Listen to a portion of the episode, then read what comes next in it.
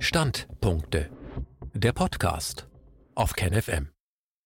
Jugend und Liebe in Zeiten von Corona. Ein Standpunkt von Werner Köhne. Küssen erlaubt. Am kommenden Sonntag, dem Valentinstag 2021, findet in Hannover auf dem Schützenplatz das Love Festival der neuen demokratischen Gewerkschaft statt. Erwartet werden mindestens 5000 Demokraten, Gewerkschafter, Studierende und Jugendliche, die sich gegen Grundgesetzleugner, Corona-Faschismus und die konzerngelenkte Fake-Antifa wenden. Werner Köhne, Philosoph und Kolumnist der Wochenzeitung Demokratischer Widerstand, wird dort sein. Im Folgenden veröffentlicht KenFM vorab seinen Titeltext für das Themenspezial Liebe in Zeiten der Corona. An dem Tag, an dem ich sah, dass es keine Zufälle gibt, war die Jugend vorüber – wo das Träumen aufhört, fängt das Trauma an. Das Zitat geht auf Ralf Rothmann zurück, einen Schriftsteller, der seine Jugend zum Thema zahlreicher Romane gemacht hat.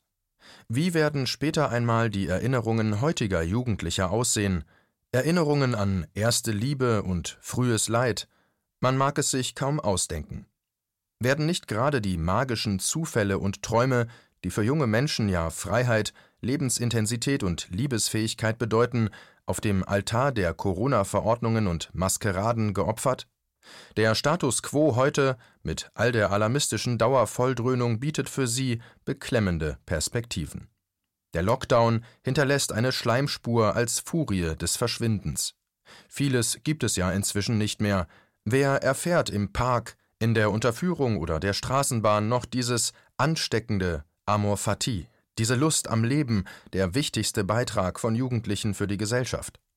Wo eine Maske nur starre Augenpaare sichtbar macht, wird jede empathische Regung eine Geste der Überanstrengung, in der sich kaum der Funke eines Verliebtseins entzünden kann. Funktionieren da noch das Abhängen und Chillen als Formen jugendlicher Gelassenheit, in denen womöglich das Begehren wächst? Wie gestaltet sich gegenwärtig eine Topographie der Liebe? Wo nur und wie? Ist das schon Realität? Küssen in verstohlenen Hausecken wie vor 60 Jahren in einem verklemmten Nachkriegsdeutschland? Oder ein Verbot von Dancing in the Street und Singing in the Rain? Oder ein Home Sweet Home, das inzwischen Isolation und Verzicht auf körperliche Nähe verlangt, weil besorgte Eltern den Freund der Tochter misstrauisch beäugen, er könnte ja. Während der öffentliche Raum zum Exerzierplatz von Gereiztheit und Meldepflicht schrumpft, wird die Privatsphäre zugestellt mit Daten und Informationen, hinter denen der giftige Atem der Corona-Dauerbeschwörer spürbar wird, die ähnlich wie Viren in die einstmals anarchistisch entfesselten, nun aber vergitterten sozialen Netze eindringen. Auch da gilt, wo die Poesie des Lebens in das Räderwerk des Social Distancing Lockdown gerät, da erfriert jede Liebe. Auch die zwischen Generationen. Man sollte einmal darüber nachdenken, was mit uns allen, aber besonders mit der Jugend heute eigentlich geschieht. Sie sind Opfer von Verboten. In zynischer Weise appelliert man an sie als Menschen, die ihren Beitrag zur Solidarität mit den Alten zu leisten haben, als ob die sich entfalten könnte, wenn der DAX nach oben explodiert. Natürlich sind sie nicht so dumm, um nicht zu sehen, dass sie von der Krankheit weitestgehend verschont bleiben, aber dieser Entwarnung begegnet die Meinungskohorte mit dem Etikett Spreader und liefert dazu Phantasmen von überfüllten Partyräumen, in denen das Virus seine Vermehrung und Mutation betreibt. Eine der dümmsten Lebensweisheiten lautete seit jeher Erst wenn man älter ist, versteht man das Leben. Die Lüge daran, diese Art des Verstehens ist oft gespeist aus Verbitterung und Ressentiment. Hinzuweisen ist eher auf dies. Mit 20 hat Mann, Frau das Leben besser verstanden, denn als 50-Jähriger, der mitten im Leben steht. Nur vollzog sich dieses Verstehen damals als Ahnung, die sich mit Sinnlichkeit und Träumerei verband, und nicht mit einem übergriffigen Ich habe meine Lektion gelernt. Wen die Götter lieben, den lassen sie jung sterben. So lautet eine antike Weisheit. Dionysos galt als Gott des Tanzes, des Weines, des Lebens und der Liebe. Die großen Love Stories scheinen den Zusammenhang zwischen Glück und frühem Tod zu bestätigen.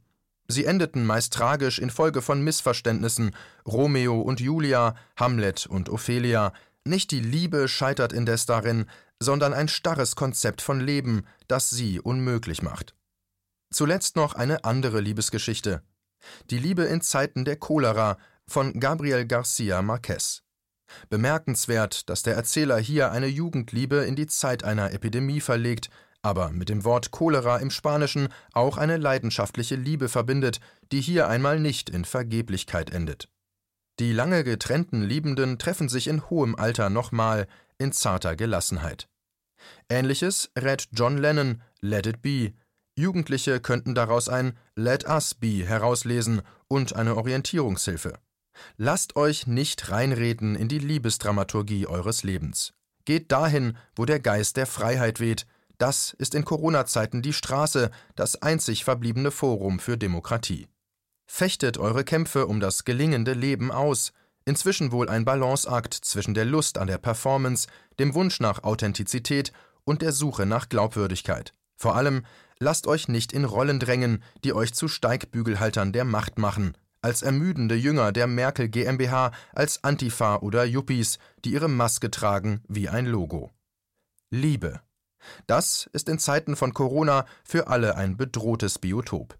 Ihr Liebenden, bewässert es mit eurer Unberechenbarkeit, eurem Sinn für Zufälle und Träume.